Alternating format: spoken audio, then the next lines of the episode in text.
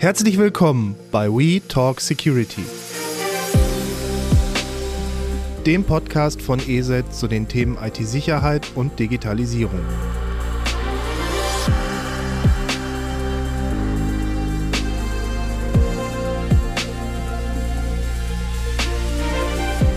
Herzlich willkommen zu einer neuen Folge von We Talk Security. Heute wieder im schönen Jena und ich begrüße meinen lieben Kollegen Mike Wetzel. Er ist äh, Strategic Business Development Director für Deutschland, Österreich und die Schweiz hier bei ESET. Und unser Thema ist heute NIS 2. Hallo Mike. Ja, servus, grüß dich. Ja, das Thema ist relativ komplex oder sehr komplex und ich glaube, viele Unternehmen haben das noch gar nicht so auf dem Schirm, was da auf sie zurollt, was für eine Lawine da kommt. NIS steht erstmal für Network and Information Security 2. Das ist so die Zahl, die dahinter kommt. Es gibt schon eine NIS-Richtlinie, die ist schon etwas älter. Und diese Cybersecurity-Richtlinie soll jetzt von der oder ist von der EU neu aufgesetzt worden. Basiert, wie ich schon sagte, 2016 auf einer Richtlinie. Jetzt Ende 2022 wurde vom Europäischen Parlament eine neue Richtlinie auf den Weg gebracht und die muss jetzt in nationales Gesetz umgesetzt werden. Und diese Richtlinie tritt, trat schon am 16.01.2023 in Kraft. Und wie gesagt, bis Ende 24 soll diese auch in nationales Recht umgesetzt werden. Hierzu habe ich mir heute einen Experten eingeladen, weil das war jetzt die Einleitung und jetzt gehen wir einfach mal ins Thema. Ich hoffe, Mike, ich habe in der Einleitung alles richtig erzählt, soweit erstmal. Bis dahin stimmen die Fakten. Gut. Fangen wir also mal ganz von vorne an. Wie sieht es aktuell in Deutschland beim Thema IT-Sicherheit überhaupt aus? Welche Gesetze gibt es? Was ist der aktuelle Stand? Also es ist natürlich so, dass es eine ganze Reihe von Gesetzen gibt. Sicherlich eines der wichtigsten Gesetze im Zusammenhang mit äh, Cybersicherheit ist das BSI-Gesetz beziehungsweise das IT-Sicherheitsgesetz, das äh, Mindeststandards festlegt für das Thema IT-Sicherheit bei allen kritischen Infrastrukturen. Also alle Organisationen, die in den regulierten Sektoren, da gibt es im Moment zehn Stück, also sowas wie Energie und Energieversorgung, IT und TK, Wirtschaft gehört da dazu, Ernährung, äh, die Abfallwirtschaft seit einiger Zeit und so weiter. Das sind die kritischen Sektoren und dann gibt es noch ein paar Schwellenwerte, die festlegen, welche Unternehmen zur kritischen Infrastruktur gehören und das wird reguliert durch das IT-Sicherheitsgesetz und die sogenannte Kritis-Verordnung die dann konkreter darauf eingeht, welche Anlagen beispielsweise schützenswert, besonders schützenswert sind und für welche äh, Anlagen welche Regeln gelten. Also schon ein sehr komplexes Thema. Das IT-Sicherheitsgesetz beschreibt auch, welche Rolle eigentlich das Bundesamt für Sicherheit in der Informationstechnik als Institution innehat, was die Aufgaben des BSIs sind. Also eine ganze Reihe von Themen. Das ist mal das, das, das wichtigste Gesetzeswerk warum jetzt dieses NIS 2? Warum gibt es diese Initiative und warum musste das oder musste das neu aus, ein, aufgesetzt werden? Gab es da eine Initialzündung? Wie ist es dazu gekommen, dass es überhaupt ein neues Gesetz jetzt gibt? Also wir leben ja in einer Zeit, in der wir äh, seit vielen, vielen Jahren von dem Thema digitale Transformation reden. Und digitale Form Transformation, Digitalisierung äh, bedeutet natürlich, dass, ähm, dass in dieser digitalen Welt vieles komplexer wird und sich natürlich auch das Thema Cybersicherheit, IT-Sicherheit weiterentwickelt, so wie sich die Digitalisierung weiterentwickelt und voranschreitet. Das ist mal ein Punkt. Wir haben dazu solche Einflussfaktoren wie die, die Zeitenwende seit dem 24. Februar im letzten letzten Jahr ähm, nehmen wir wahr, dass die Welt nicht mehr so ist, wie sie ist. Äh, Im Cyberraum war das schon sehr lange vorher der Fall. Und es gibt natürlich da einen gewissen äh, Bedarf auch, ähm, ich sag mal, den gesamten Digitalmarkt den Werten der Europäischen Union entsprechend innerhalb der Europäischen Union zu regulieren und zu sagen, was wollen wir denn eigentlich in Europa? Wie soll Digitalisierung, wie soll Digitalmarkt als solches funktionieren und welche Regeln gelten da dann eben auch für die IT- und Cybersicherheit? Das ist ein ganz wichtiges Thema und da gibt es verschiedene sogenannte Acts von der Europäischen Union. Das sind die europäischen Gesetze, die gelten dann in den Mitgliedsländern unmittelbar und es gibt wie hier bei der NIS 2.0 eine Richtlinie. Diese Richtlinie schreibt Mindeststandards vor, die dann in den europäischen Mitgliedstaaten, in den EU-Mitgliedstaaten mit einer gewissen Frist umzusetzen sind und äh, dann nationales Recht werden. Das heißt, Deutschland zum Beispiel als Mitgliedsland der Europäischen Union kann über diese NIS 2.0 Regulierungen auch hinausgehen. Das sind also nur Mindeststandards, die dort festgeschrieben werden. Und ja, warum ist es so? Weil einfach wirklich die die, die, die Zeit eine andere ist als noch vor ein paar Jahren und die Bedrohungslage sich verändert hat, gerade auch vor dem Hintergrund Zeitenwende. Du sagtest gerade, NIS 2 ist nur ein Mindeststandard, aber jetzt hatte, habe ich ja schon etwas Vorwissen. Du hast ja ein wunderbares internes Webinar gehalten, weswegen ich ja auch auf die Idee kam, dass wir uns hier mal unterhalten sollten. Und ähm, da kam ja schon raus, dass früher viele ich nehme jetzt mal das Beispiel, ein kleines Wasserwerk, wäre unter durch dieses Raster gefallen und wäre gar keine kritische Infrastruktur.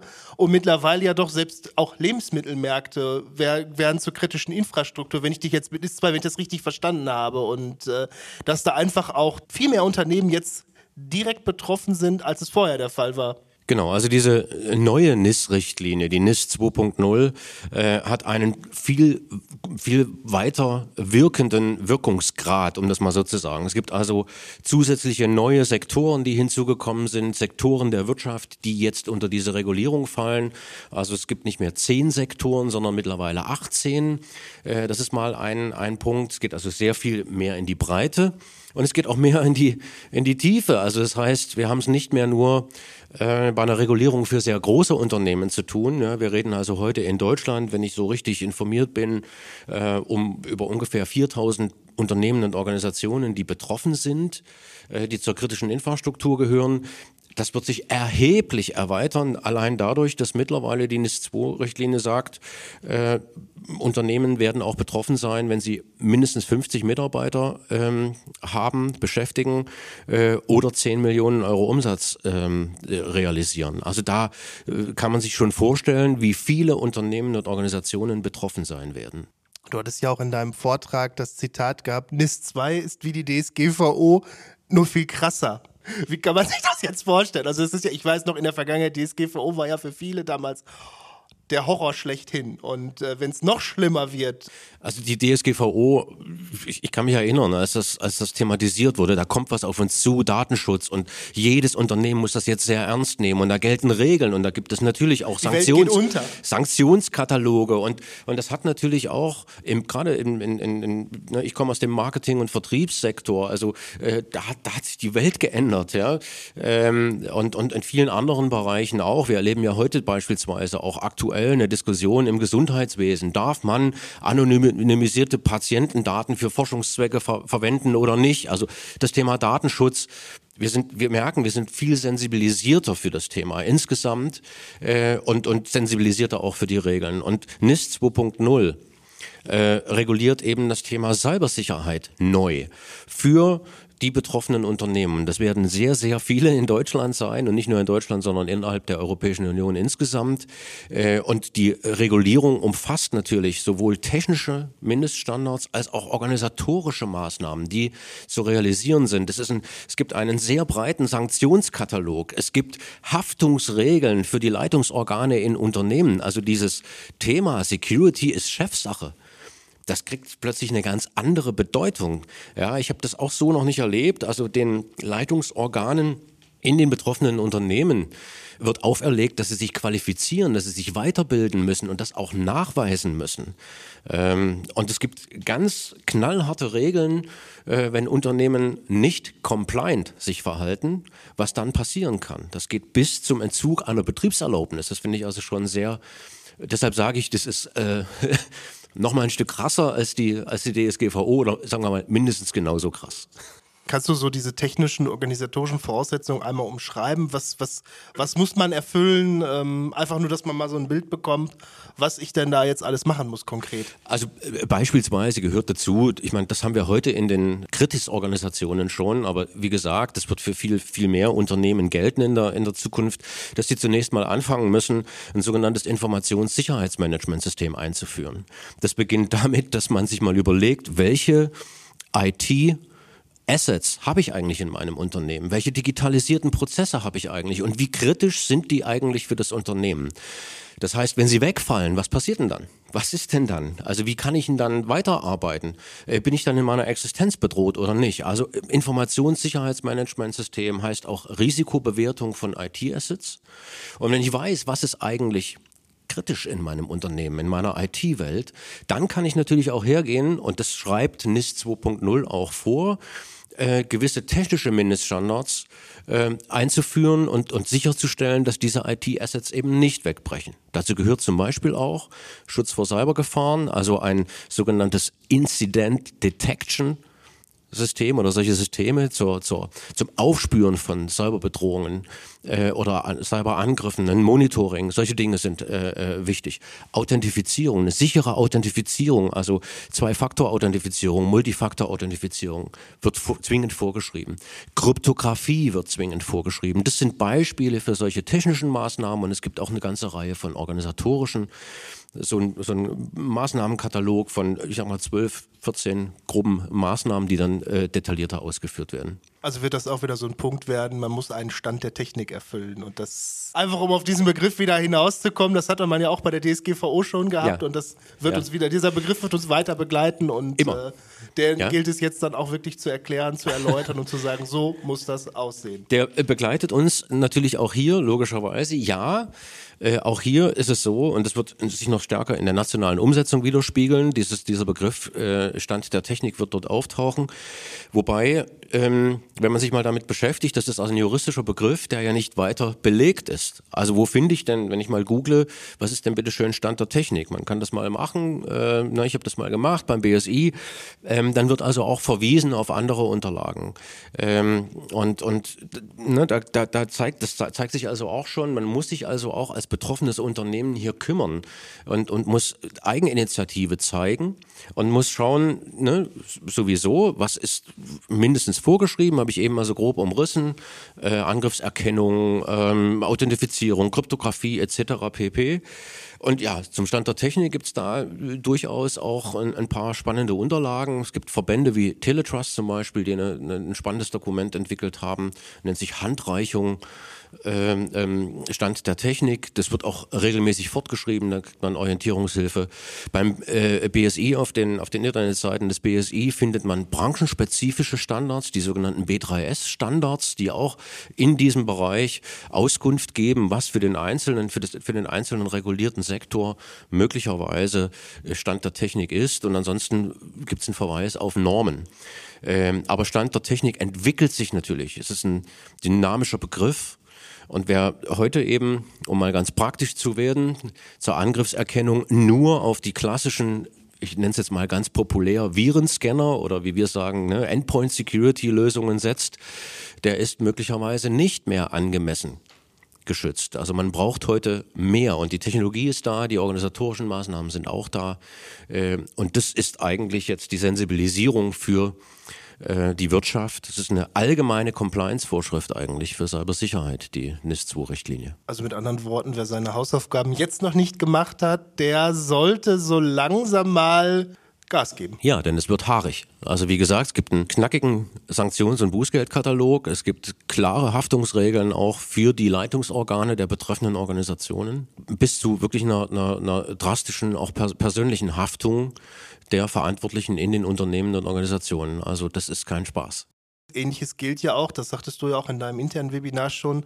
Ähm, wenn ich äh, als Beispiel jetzt Schweizer Unternehmen, die sind genauso mit im Boot, wenn sie Geschäfte in der Europäischen Union tätigen. Und das sind, glaube ich, ich will jetzt nicht lügen, aber ich glaube fast alle Schweizer Unternehmen. Also das äh, ist jetzt nicht nur eine exklusiv europäische Geschichte, sondern da müssen alle jetzt dran. Also grundsätzlich mal gilt es für alle Unternehmen, die in, in den jeweiligen Sektoren, in den regulierten Sektoren im europäischen Binnenmarkt tätig werden. Egal, wo diese Unternehmen ursprünglich ihren Sitz haben, alle Unternehmen, die also hier Produkte, Services erbringen oder was auch immer, ähm, für die gilt das in den regulierten Sektoren. Und es gilt, und das finde ich auch sehr spannend, für die komplette Lieferkette. Also damit sind ganz, ganz viele sind übrigens, damit sind übrigens auch Unternehmen möglicherweise im Boot, die nicht direkt ähm, unter die NIS-2-Regulierung fallen. Also zum Beispiel, weil sie noch kleiner sind als 50 Mitarbeiter, weniger Umsatz machen als 10 Millionen Euro Umsatz. Aber durch diese Lieferkettenregelung sind sie möglicherweise automatisch mit im Boot, weil die eigentlich betroffenen Unternehmen von ihren Zulieferern genau die gleichen Kriterien verlangen müssen. Aber ich glaube, das ist auch ein unheimlich wichtiger Punkt, weil ich meine, wir sehen das ja auch bei unseren, bei unseren Research-Berichten und so weiter, wie häufig auch gerade Zulieferer immer mehr ein Ziel werden, weil man weiß, oh, wenn ich in das Unternehmen reinkommen möchte, wo ich vielleicht per Social Engineering so gar nicht reinkomme, weil die so gut gesichert sind, gehe ich über die Kette und gehe über die Zulieferer ran, weil äh, da vielleicht Update-Systeme nicht gesichert sind oder wie auch immer, je nachdem, ob dann zum Beispiel ein Softwareanbieter ist, der halt seine Update-Systeme nicht sichert und bumm, bin ich in, in, in dem Unternehmen dann doch irgendwie über die Hintertür reingekommen. Es ist ja ohnehin ein Thema, äh, das ich sehr gern auch, wenn ich auf irgendwelchen Konferenzen unterwegs bin oder irgendwo im, mich im öffentlichen Raum bewege als Speaker oder wie auch immer, äh, was ich gern thematisiere, das Thema KMUs, ja, das liegt mir sehr am Herzen, weil ich äh, da doch deutlich wahrnehme, dass es da in Sachen IT und Cybersicherheit ganz erhebliche Defizite gibt. Ja, die ganz großen Unternehmen, die sind zum einen sehr oft reguliert, da gelten entsprechende Regeln und Mindeststandards. Zum Zweiten haben die äh, die entsprechenden personellen Ressourcen und das entsprechende Know-how äh, und auch die entsprechenden Mittel, um das dauerhaft sicherzustellen. Ähm, und und im, im Mittelstand, bei den KMUs, bei den kleinen und mittelständischen Unternehmen ist das sehr oft nicht der Fall. Ähm, das macht die, die KMUs natürlich auch zu attraktiven Zielen für Cyberangriffe. Ja, also und für äh, entsprechend professionelle Angreifer. Und deshalb finde ich das sehr, sehr gut, dass über die NIS 2 und die nationale Umsetzung ähm, hier eben auch Regeln ähm, ich sag mal, klare Handlungsanweisungen äh, erlassen und erstellt werden, die für die KMUs eine Orientierung sind. Ähm, ich bin sehr auf die nationale Umsetzung gespannt. Das wird noch, noch ein sehr interessantes Thema und ich kann nur sagen, wir sind ja da auch, ich möchte was sagen, missionarisch unterwegs, also und versuchen zu informieren, was bedeutet denn jetzt Stand der Technik, zum Beispiel auch im KMU-Umfeld. Welche, welche Technologien braucht es denn, um angemessenen Schutz zu verwirklichen? Man merkt das ja auch immer wieder, dass da unheimlich Nachfrage besteht, auch Wissenslücken auch bei Unternehmern vorhanden sind, die das einfach nicht wissen. Die haben gedacht, ach ja, ich nehme eine Endpoint-Sicherheit und dann bin ich auf der richtigen Seite. Aber das hätte vielleicht vor 15 Jahren noch ausgereicht, aber selbst da wäre es wahrscheinlich schon hart geworden. Aber mittlerweile, ähm, das ist einfach der, man muss einfach mit der Zeit gehen und das ist viele Sachen laufen nicht nur noch auf dem Endpoint oder laufen nicht nur auf dem Endpoint ab. Es gibt viel zu viele Sachen, die miteinander kommunizieren, die da gar nicht mit reinspielen. Ich könnte da jetzt noch mit so ein paar persönlichen Erlebnissen oder, oder Phrasen kommen. Ja? Also vor einiger Zeit äh, war ich auf einer Veranstaltung, da hat jemand äh, ähm, von der Bühne aus gesagt, eine, ein digital souveräner Staat braucht eine digital souveräne Bevölkerung.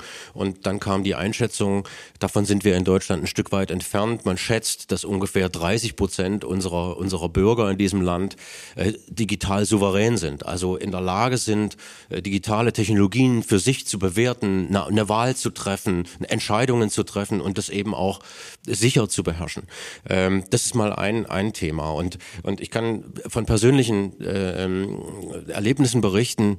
Ähm, ich war kürzlich Teil einer Podiumsdiskussion auf einer Konferenz, wo ich dann selbst also auch in dem Podium gesagt habe, Leute, uns sitzen hier ähm, verantwortliche Entscheider aus, aus mittelständischen Unternehmen gegenüber, die nichts mit IT oder IT-Sicherheit zu tun haben. Wir müssen mal anfangen, deren Sprache zu sprechen, um die Dinge verständlich zu machen. Also wenn wir hier von, äh, ich sag mal, äh, Cloud-Sandboxing und EDR und sonst irgendetwas reden, irgendwelche Fachbegriffe verwenden, ähm, dann ist es oftmals etwas, das von, von, den, von den Leuten gar nicht verstanden werden kann, weil sie in anderen wirtschaftlichen Sektoren eigentlich ihre, ihre Kernkompetenzen haben. Und da muss man anfangen und entsprechende Angebote auch machen. Da spielen übrigens auch lokale IT-Dienstleister für mich eine gigantisch wichtige Rolle. Service Provider, die hier wirklich ähm, wirklich auch in meinen Augen äh, nicht nur die, die Aufgabe haben, dieses angemessene technische Sicherheitsniveau zu realisieren, indem sie Produkte verkaufen, sondern hier geht es auch um Beratung. Hier geht es um Konzeption gemeinsam mit einem potenziellen Kunden. Ist ganz wichtig. Aber jetzt nochmal, um zurückzukommen auf das NIS 2. Glaubst du, man erschafft sich ein neues Bürokratiemonster oder glaubst du, das wird... Äh so funktionieren? Oder was erwartest du? Ich bin da grundsätzlich optimistisch. Ich muss auch mal ganz ehrlich sagen, ja, also die, die Europäische Union wird ja sehr oft gescholten. Ich, ich muss da mal ein bisschen eine Lanze brechen aus meiner persönlichen Erfahrung. Ich muss sagen, ähm, es gibt wirklich eine ganze Reihe von, von, von Regulierungsvorhaben, die teilweise realisiert sind, teilweise noch sich in der Realisierung befinden, die alle auch miteinander synchronisiert werden müssen. Die müssen ja alle irgendwo ineinander spielen, damit eben nicht solche Bürokratiemonster entstehen und damit wir hier unseren Digitalmarkt in Europa unseren europäischen Werten entsprechend, äh, ja, ich sag mal, kreieren und da klare Regeln aufstellen. Das, das ist wirklich etwas, das notwendig ist. Insofern äh, finde ich das sehr wichtig. Ich glaube, äh, dass man sich gerade bei der nationalen Umsetzung in Deutschland über dieses Thema Bürokrat Bürokratie einen Kopf macht. Ich mache mal ein Beispiel. Wir erwarten Mitte des Jahres ähm, das sogenannte Dachkritis-Gesetz. Da geht es nicht um die Cybersicherheit in den Unternehmen, sondern da geht es um die physische Sicherheit. Dass solche Dinge nicht mehr passieren, wie jemand durchtrennt einfach mal äh, ein Kabel bei der Deutschen Bahn und dann fahren in ganz Norddeutschland keine Züge mehr, ja, oder sowas. Also solche Vorhaben. Da geht es um die physische Sicherheit und, und äh, beispielsweise muss man dort entsprechende Vorhaben an das äh, Bundesamt für Bevölkerungsschutz und Katastrophen Katastrophenhilfe melden. Jetzt geht es aber eben darum, ne, die Dinge sind manchmal miteinander verbunden. Ein Cybervorfall ist gleichzeitig auch ein physischer Vorfall oder umgedreht. Also hier geht es darum, Meldewege zu vereinheitlichen, möglichst es wirklich den Betroffenen so einfach wie möglich zu machen. Und ich glaube, dass man da sehr viel ich sag's mal populär Hirnschmalz investieren wird, um das so effektiv wie möglich zu, zu machen. Ja. Bei der Bahn war es ja vorsätzlich. Es kann ja auch passieren, dass bei Bauarbeiten im Großraum Frankfurt ein Glasfaserkabel durchtrennt wird und dann plötzlich eine große Airline ähm, hilflos dasteht. Ich meine, das wäre ein vergleichbarer Fall. Nur halt, es war kein Vorsatz. Das äh, haben wir natürlich immer, immer wieder. Und äh, physischer Schutz bedeutet eben wirklich Zugang, Zugänge zum Beispiel zu sichern, viele, viele andere Dinge. Äh, und oft ist es aber sehr, sehr eng verbunden mit dem Thema IT. Cyberraum äh, und damit ist es notwendig, die Dinge eben auch zu synchronisieren. Wir haben, erwarten Ende des Jahres beispielsweise über den Cyber Resilience Act der Europäischen Union auch eine Regulierung für alles, was digitale Produkte betrifft. Also Software, Hardware und Kombination aus Software und Hardware. Auch das fließt damit ein und muss entsprechend synchronisiert werden. Aber da bin ich sehr optimistisch, dass das gut gelingen wird. Ich gucke gerade mal auf die Uhr wir sind schon am Ende. Aber nochmal abschließend eine Frage. Jetzt wirklich ein Unternehmer, der zugehört hat, was, sollte, was sollten seine nächsten Schritte sein? Was würdest du ihm raten? Was wäre dein Tipp? Ich bin Realist und ich äh, würde nicht erwarten, dass jeder Unternehmer äh, diesen IT-Background, IT-Security-Background hat, äh, um sich hier äh, zurechtzufinden. Ich glaube, es ist wichtig, dass man sich jemanden sucht, ähm, der tiefer drinsteckt in dem Thema. Äh, ich verweise hier an, an lokale Service Provider, an IT-Dienstleister, die hier äh, beraten können. Ähm, es gibt entsprechende Unterlagen äh, von unserer Seite. Äh, wir sind ja auch dabei, äh, entsprechende Unterlagen bereitzustellen, auch zum Download, einen entsprechenden Guide zum Beispiel zu erstellen oder ein White Paper zu dem ganzen Themenkomplex, äh, um einfach ein bisschen Orientierung zu geben. Also äh, das Internet bietet hier viele Möglichkeiten, sich zu informieren und das ist ganz, ganz wichtig, weil die, ich sag's nochmal, die Leitungsorgane in, auch in den KMUs sind persönlich haftbar. Ähm, also sie sind verpflichtet, sich hier zu informieren und entsprechend zu bilden. Ähm, also ich denke, äh, da gibt es natürlich entsprechende Personen, auch Unternehmen, die über das notwendige Know-how verfügen und da gute Lösungen schaffen können. Wir haben ja auch gerade im Vorfeld gesprochen, du planst ein öffentlich, also ein Webinar aufzunehmen, was dann öffentlich verfügbar ist. Das würde ich auch unter, unter dem Podcast hier packen. Also wenn dann sobald das verfügbar ist, würde ich das ergänzen. Und wir haben ja auch dann mehrere Materialien, das werde ich auch alles unter dem verlinken. Also wer da Interesse hat, ich gucke, dass ich da einige Links zusammentrage. Es ist auch so, ich, ich kann das sagen, wir sind natürlich auch, nicht nur ich persönlich, sondern auch, auch andere KollegInnen äh, sind natürlich unterwegs auf un unterschiedlichen Veranstaltungen. Wir arbeiten zusammen mit den Industrie- und Handelskammern, mit verschiedenen Verbänden äh, und, und äh, ja, treten dort auf, nicht ähm, mit Produktwerbung, um es mal so zu sagen, sondern um um äh, einfach zu informieren, thematisch zu informieren, fachlich zu informieren zum Thema NIS 2 und andere äh, Regulierungsthemen, äh, um wirklich da eine Orientierung zu geben, auch welche Mindeststandards gelten eigentlich, was ist sinnvoll, was ist notwendig, äh, über welche Produktkategorien, über welche Technologien reden wir hier. Ähm, das ist ein spannendes Thema und äh, wir sind da wie ich vorhin schon sagte, in Anführungsstrichen missionarisch unterwegs und bieten unsere Hilfe und Unterstützung daran. Wenn ihr Fragen oder Themenvorschläge habt oder auch mit uns in Kontakt treten wollt, dann schreibt uns eine E-Mail an podcast.eset.de. Ich wiederhole podcast.eset.de.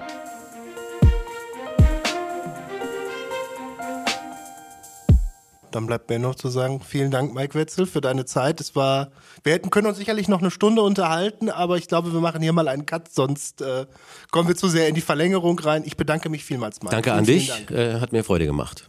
Bis bald. Ja, bis bald und auf Wiedersehen.